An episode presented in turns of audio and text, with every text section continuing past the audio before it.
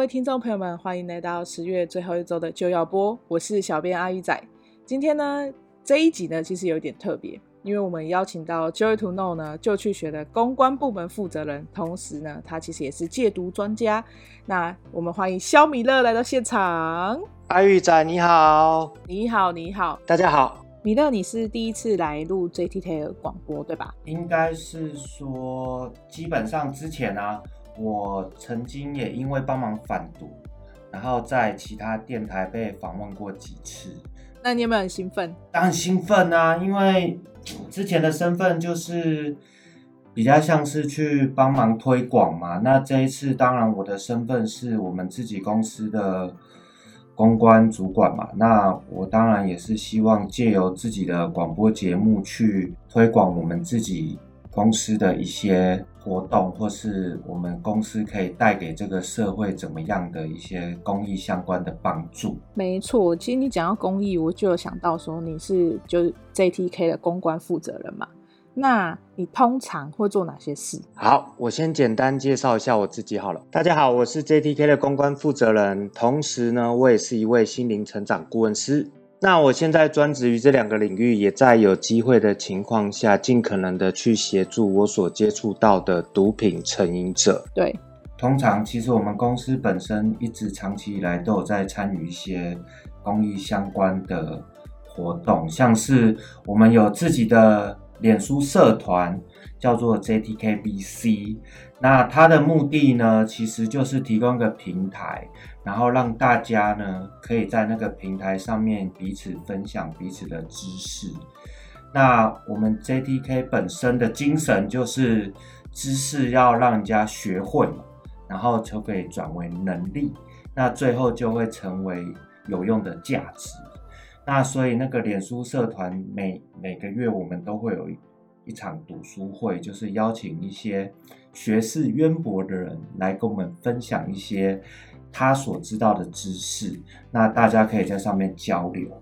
那另外就是我们 JDK 还有会参与各种慈善团体的募款活动，那就是去帮助社会大众，就是真的能够提供一些正能量，去协助一些团体，然后让他们有办法去帮助世界上各个角落的人。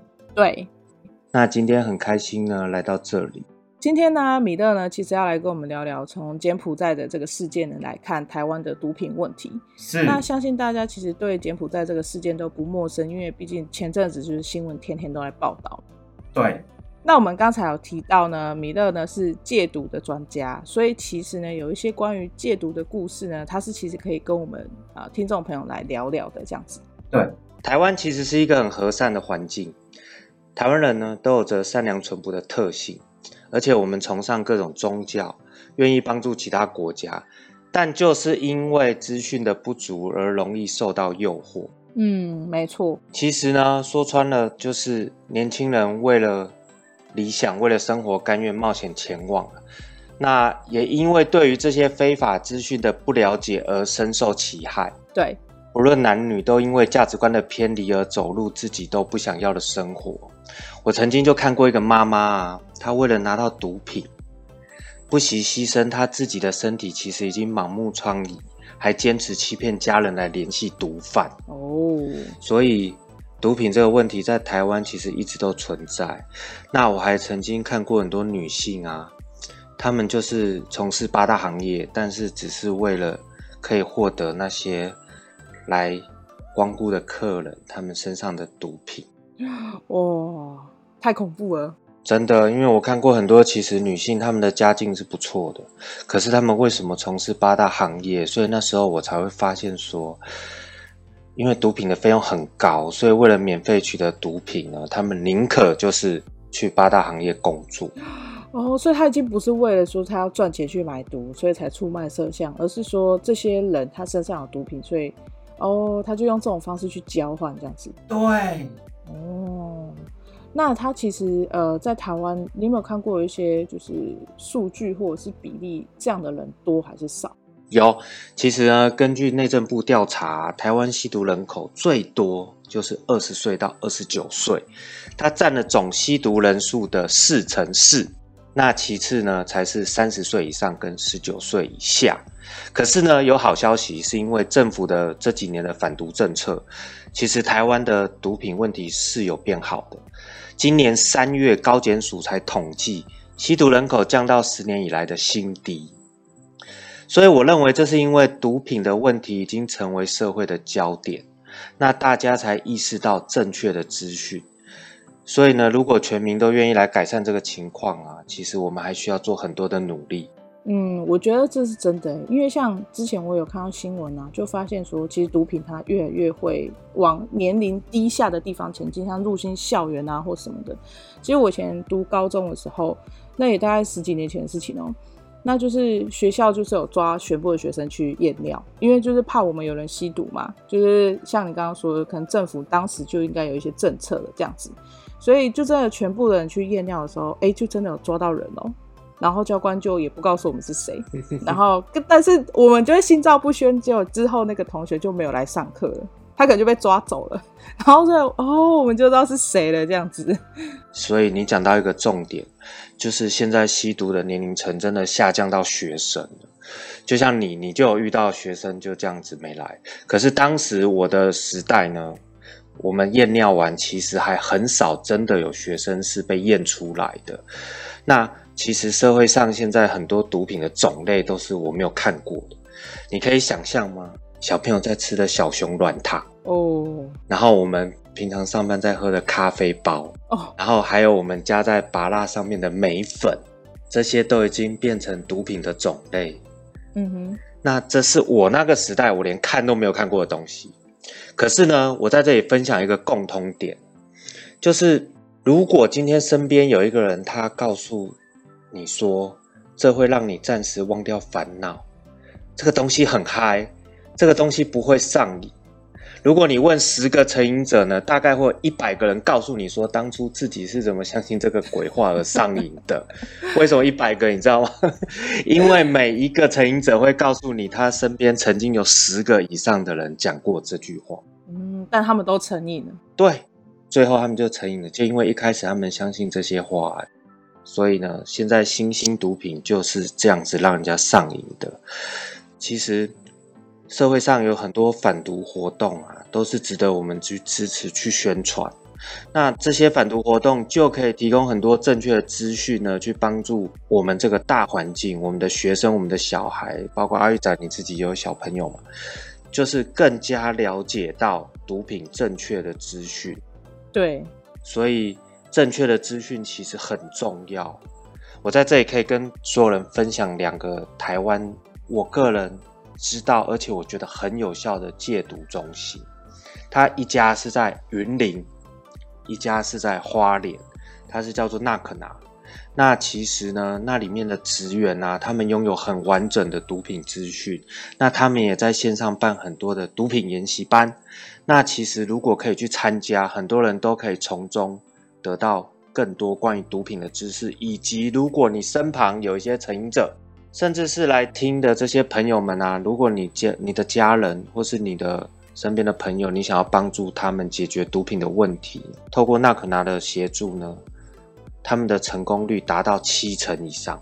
哇，其实很高嘞。对，是我目前知道最高的戒毒成功率。那毒品呢，就是因为没有正确的资讯，那大家又想要透过毒品去得到一时的那种快感，你知道吗？哦，然后无法自拔的时候就来不及了。对，你知道那种想要脱离又无法脱离的感觉，真的是旁人绝对没有亲身经历是无法理解的啦。嗯，所以今天我也正想透过这个分享，去让那些有这些困扰的朋友，或是想协助身边朋友的人，他们能够给予正确的方法，去让那些人有活下去的希望。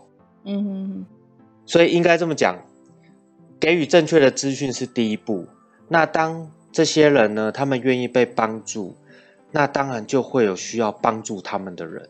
其实现在社会上真的有很多反毒的义工，他们一直很努力的去接触这些人，去鼓励这些人。这都不是说今天我来跟你谈这个 case，然后 赚多少钱？谈成，对，谈成，然后他就愿意去的。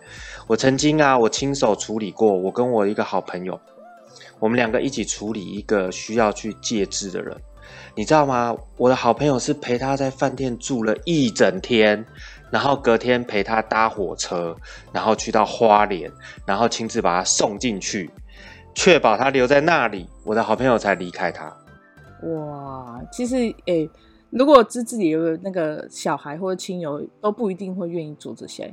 对，其实家人很难呐、啊，因为吸毒的人，其实我说真的，人性本善，吸毒的人其实光是要很正面的去面对自己的家人，就已经是很困难的一件事。嗯，所以其实当我们要帮助这些成瘾者进到戒毒的地方。前面那一小段日子是对成瘾者来讲，其实是很煎熬。嗯，就你可以想象说，一个人想要变好，可是他又害怕自己没有办法变好。你知道，那已经是就是我刚刚讲的，想要脱离又无法脱离的感觉。那已经是对当时的这个人来说，他是完全没有办法控制。这已经不是说我肚子饿要吃饭，我口渴喝水这么简单的一件事情。嗯。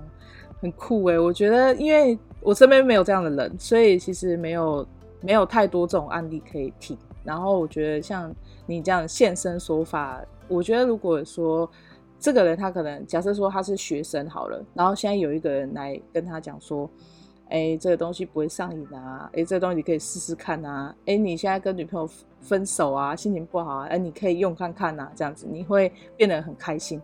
我觉得如果有人他只就像你说，他现在听到这广播，然后他又听到说他同学这样跟他讲，那诶他应该就会小心一点。真的，其实我我在网络上看到所有的成瘾者都是因为这几句话，然后还有一个共通点就是，当他碰到毒品了之后，他最常的回答就是啊，我身边的朋友都在用。哦，这个是真的。最主要的原因就是。你知道物以类聚，对对对，对你接触到什么样的人，你身边就是什么样的人；你碰到什么样的东西，你就会怎么看都是那些东西。所以我真的是鼓励所有的学生或是年轻人，当你听到身边人有这样子的言论给你的时候，你自己就要去分辨这个人是不是你应该靠近的同学。或是如果你们是在同班同学的情况下，我真的会鼓励你，至少要有勇气的告诉你的家人。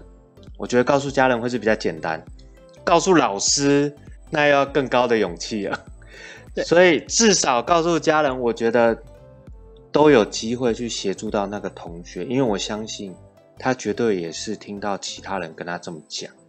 那那有可能是校外的，或是已经辍学的那些。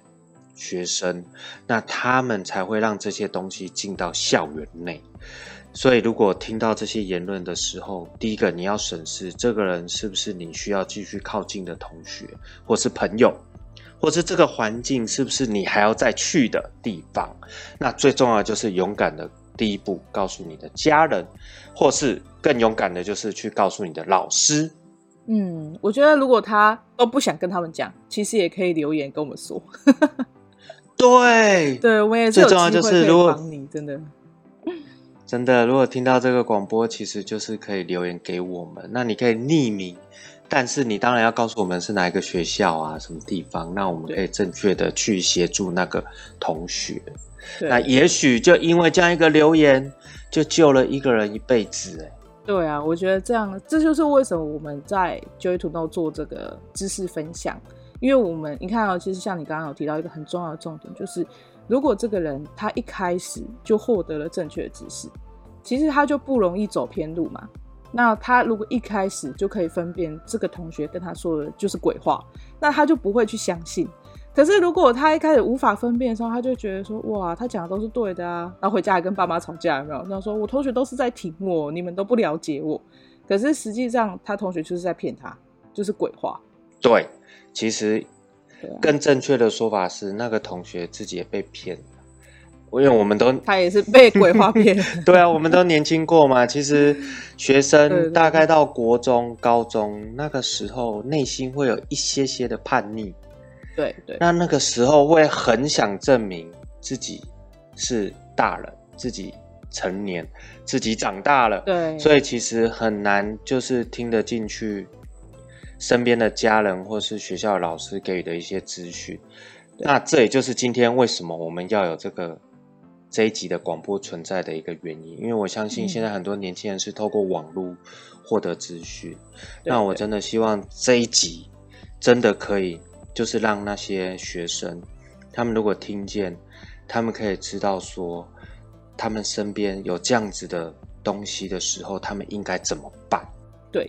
我觉得像我们之前在那个 Joy to Know 的脸书社团里面啊，那米勒你有分享一本哎对你人生很重要的书，叫做《快乐之道》嘛？是。那我不确定说这本书它有没有机会，像不管是帮助呃在柬埔寨龙榴莲的那些人啊，或者是在台湾还在为非作歹的人啊，有没有机会帮助他们浪子回头，或者是说哎有没有什么方法可以让这些状况降低或消失？当然可以。其实我为什么要分享那本书，就是因为我觉得，就讲台湾，我们台湾本身要改善啊。那本书里面所有的守则，其实就是正确资讯的根源。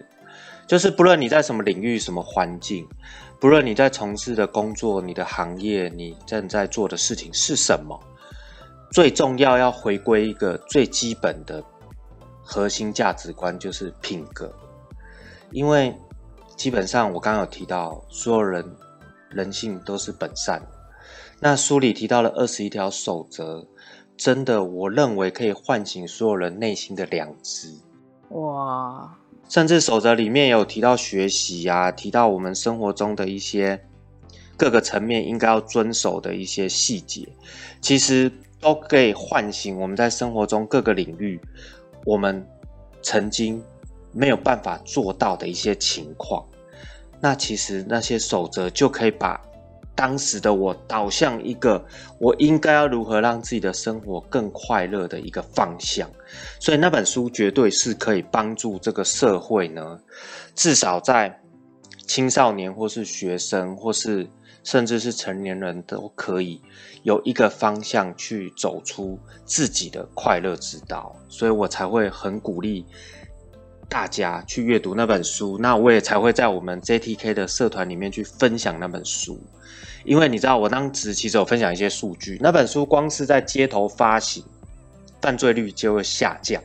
哦，这么酷！真的，这个是在国际上很多国家都真实有发生的案例。嗯，所以其实光是分享那本书，因为它有印制成小册子。对对对，就可以改善那个区域很多的犯罪问题，甚至是很多青少年的，就是品格问状况。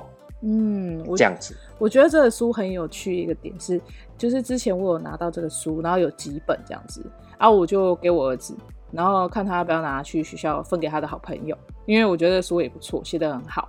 然后我儿子就很开心，然后他就真的拿去学校分给他的同学，然后他同学很认真，我就打开开始看。然后看完之后，他同学就回头跟我儿子说：“哎，你还有吗？我想要拿两本回去给我爸妈。”然后我就觉得哇，哇，这小孩很酷。就是其实好感人，小孩都是有，就像你说，每个人都是善良的。他发现这个东西真的可以帮助到他的时候，他是会想要去让更多人知道的。我觉得这是一个，因为小孩都很单纯，他们又更直接，所以就是当下我听到的时候，我也觉得哦，好啊，那就再拿给他，真的很酷，真的，嗯嗯，真的。其实我发过很多哈，我观察过小朋友拿到啊，跟大人拿到的反应是不一样。对，我有看过，我有看过成年人拿到，然后他的脸色就一沉，他翻了几页之后，他就会很淡定的说：“好，谢谢。” 但小朋友不一样哦，对，他看到他说：“对啊，我就要跟我父母说，不要再做那件事，不要再做这件事了。”他们就是不听。对，然后他们，你知道吗？对，人性本善，你知道这个小朋友就像一张白纸，所以这个环境、这个社会给他什么，那随着年龄的成长。那他就会变成那个状态，所以我们要回到最根源，就是我们要给正确的资讯。对，这就是今天我最想创造出来的影响。对，没错。那你刚才有提到说，就是呃有一些指标可以让我们的听众朋友们去判断说，哎，这个人是不是有吸毒，或者是说，哎，他是不是有在服用毒品？那他可以怎么样帮他这样子？好，其实呢这一段我是分享给来听收听这个广播的父母，对，对或是一些志工。嗯，其实当一个青少年啊，他一开始最初的指标就会是，当然他的学习上一定会开始有一些问题，譬如说变得不爱读书。当然不是说不爱读书本身就一定会吸毒，嗯，可是这绝对会是最初的一个现象。当这个小孩子他不喜欢上学了，他开始翘课了，嗯，然后他开始会变得不爱待在家里，哦。或甚至啊，有些有些学生他会开始就是晚上不回家，这其实都是最初的指标。嗯、我讲的是最初而已哦。那当开这个小孩子开始不回家呢，其实父母就应该要留意他交到的朋友，还有他在学校发生什么事。其实吸毒的人呢，他一开始在生活上一定先面临了一个他几乎无法解决的困境。你是说像呃感情问题这种吗？对，感情问题其实对学生来讲，那是一个很难处理的一个状况，因为毕竟那时候自己本身的思想什么都不够成熟，那那时候就会很难去，就是很舒适的去经历或是去穿越那个失恋的过程。对，那毒品刚好是可以掩盖那些很难。感受的那些情绪反应，对，就是简单讲，就是很痛苦的那些感觉啦。毒品真的会瞬间让你脱离那个感觉，而且会让你自以为自己是很开心的。所以学生很容易因为在那个时候朋友的给予，那他接触了之后，就会开始一直的想要去追求那样的快感，或是那样的感觉。嗯，而且哦，我坦白告诉你，毒品一开始是。刚接触的时候是很不舒服的，很奇怪。有些毒品的种类一开始会很像我们喝醉酒，它会晕，会想吐。可是，一次、两次、三次、十次以上呢，那个感觉消退的时候，就会有我刚刚讲，他就会把那些痛苦的感觉盖掉。所以呢，当你发现一个小孩子他的情绪反应开始改变，譬如说你跟他讲话的时候，他会非常的暴躁啊，突然就很不耐烦。对，可是那个不耐烦的程度已经是你可以是非常大的哦，那你就真的可以开始检视说他他是不是有在接触毒品，他那个情绪反应可能是暴走的到非常严重，有些人甚至会有一些开始会有一些暴力的反应对家人，摔东西呀、啊，破坏东西呀、啊，然后门甩就出去啊。这些其实都可以是指标，当然我刚刚有讲，不代表有这些指标就一定吸毒，但是有这些指标的时候，可以肯定的一件事就是这个小朋友已经出问题了，他在生活上遇到困难，那我们身为家长，我们就应该要跳出来，理解这个小朋友遇到什么困难，然后去赶快去解决这个困难，那才有办法真的去阻止他接触到毒品，那。如果那时时候又没有跳出来阻止他，到后后面真的接触到毒品的时候，会有一个指标，他就是把自己关在房间里。哦，就是你怎么样都没有办法叫他出来，可能就哎要吃饭喽，然后他就关起来，然后都不讲话这样。对，嗯、对，甚至吃饭的时候都吃不下。哦，这都可以是已经接触到毒品的指标，就是关在房间，然后音乐开得很大声，然后。该吃饭的时间吃不下，然后你会发现他的身形渐渐消瘦，体重逐渐下降，然后半夜出门，然后早上回家，然后白天睡觉，这基本上都已经可以判断是几乎是接触到毒品的指标。哦，那因为其实毒品其实它很贵嘛，对，那他要怎么样就是取得？可他没有，他就没有钱啊，那他是如何取得？对，这也可以是一个家长可以发现的一个指标。当这个小朋友呢，他开始一直要钱，而且用尽很多奇怪的理由，嗯、譬如说你刚买了手机，然后他就说：“哦，我手机摔坏了，我要送修。”或是啊，我的耳机不见了，我想要重买一个新的蓝牙耳机。其实呢，一开始学生啊，他在获得毒品的时候，那些毒贩他们给的价钱不会太高哦，因为一一开始只要一点点哦，你可以想象吗？你如果家里有煮饭的人啊，你没有那个秤，电子秤啊，嗯，你再加那个盐巴，你几乎只是一小匙啊，那个只是零点几公克的量，嗯，就可以让一个学生他可能一整天都处在那个反应中。啊，好夸张哦。你知道零点几公克，那几乎是小拇指不到的指甲不的范围都不到，对对，它就是一小撮而已。可是它就可以让这个学生他一整天都处在那个毒品的后坐力里面，嗯，你知道那比喝酒还要猛。所以一开始他拿零点几公克，那个那个价钱有的甚至我听过就是几百块他就给他了，哦，夸张哦。所以如果以现在的社会环境啊，小学生我们通常我们要让他上学，让他准备在身上的钱，我相信至少都一百块左右吧。我儿子每天早餐都一百啊。对啊，你要给他吃一顿早餐，你就要一百以上了。所以你给他几百块是很正常的事情。可是哦，一开始他可能就是省下一个早餐，再加一顿午餐，嗯，他就可以跟他的同学拿到毒品。所以。你说取得容不容易？很容易，在最初的时候很容易，但是一旦它开始变成频繁的时候，那个金额就会一直往上加嘛。哦，而且量也会变大。对，他可能一天，他可能本来就只有放学的时候一点点，嗯，可是后来他可能会变成五个小时一点点，再来他可能会变成三个小时一点点，再来可能就会变成。他可能会稍微反省一下，然后又把时间拉长。可是他五个小时本来用一点点，他用的量就变多了。对，无法自拔的时候来不及了。哦，真的，发现的时候已经来不及了。就是，哎，我怎么无时无刻都需要？嗯，那那一刻就真的是成瘾，最终的成瘾的一个现象。那我刚刚有提到啊，小孩子开始要钱，小孩子开始用各种理由，就是。去获得金钱，甚至是偷钱，嗯，甚至你会发现，我听过最扯的就是，哇，现在小朋友很厉害，他们可以透过网络啊、虾皮啊，嗯，就把家里的东西卖掉，你知道吗？哎、欸，很聪明呢。现在的小朋友其实要卖掉一个东西太容易了，对，他把家里一个古董拍几张照片，然后放到虾皮，过几天就卖掉，对，而且他可能卖很便宜，对。我有遇过最扯的就是，他把他表哥家里所有的家具，只因为他表哥出国一周，嗯，你知道他毒瘾犯了，他把它全卖了，好夸张哦！全卖了家具，你可以想象吗？沙发、桌椅、古董，所有值钱的东西，在当时十二年前的那个环境，他就有办法把它全卖了。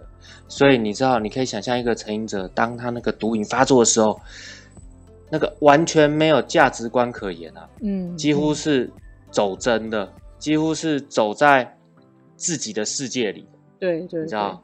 对，所以如果小朋友他开始变卖家里的东西，甚至他开始去偷钱，甚至他开始会去恐吓其他的学生，我觉得这都是家长应该要提醒自己，必须要去留意，说这个小朋友他是不是接触到毒品这个问题了。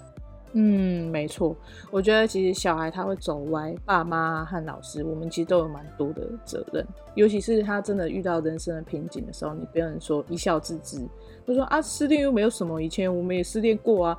但他可能是需要你可能抱抱他，安慰他，然后听他讲完整个过程，其实他也许就好了，对不对？但是当时我们没有这样做的话，他可能就寻求其他的温柔乡，然后结果就毒品变成他的温柔乡，他就真的走偏了。那这也就是为什么我要分享《快乐之道》那本书，因为那本书其实它本身散发的资讯跟生命力，就足以慢慢改善这个环境。可是也让这些家长，他们如何借由一个很简单的方式，他甚至就是把那本书递交给自己的小孩，那那个小孩可能就会透过阅读，然后勇敢的告诉家人，他发生什么事，他需要什么帮助。也许真的这个毒品的问题就会慢慢的从校园降低或是减少。嗯，很棒，我觉得今天的广播啊，内容非常的丰富，而且就是有提供很多正确的做法和资讯。那希望我们的听众朋友们呢，他吸收到这些知识之后呢，能够用在他的生活中，然后而且获得改善。那如果你真的遇到一些困难，然后或者是诶你真的失恋了，你没有人可以说，诶 欢迎就是留言或者私讯我们这样子，我们有一些正确的方法，还有一些课程可以协助你这样子。那这就是我们为什么还要特地在这一集邀请你的关系，因为呢，你是我们公关负责人，你就是我们的门神。那你就也是代表我们呢，就是去外面招总这样子，认识不同的人，然后引带他们来啊、呃，我们的 JTKVC 里面帮我们举办读书会嘛。那像我们在十一月的时候就有一个读书会，是邀请到你的好朋友，对不对？对，可不可以帮我们介绍一下这个十一月的读书会？好，非常高兴，就是我们会在十一月二十号的晚上八点。然后邀请到这位是台湾云林那可拿的执行长林心莹小姐。那因为她本身就是戒毒的专家，而且她长期都在北中南地区办各种关于婚姻或是各种资讯的研习班。嗯，那所以那一场的内容基本上他分享的就会是跟成瘾有关的资讯，也就是说那个。那一场分享，他会提供给我们关于一个人为什么会成瘾，还有成瘾之后可以怎么办的相关的一些资料。那很棒，就是欢迎大家来参加。就是如果身边啊有这样子的状况的人需要协助，其实这样的资讯是很难得的，而且基本上我们要邀请他，其实也是非常不容易。那所以我们会在那天晚上的时候提供这方面的。资讯。好，那我们今天的广播就到这边。那喜欢我们的节目呢，请记得订阅、留言以及分享。那我们下期见喽！谢谢，拜拜。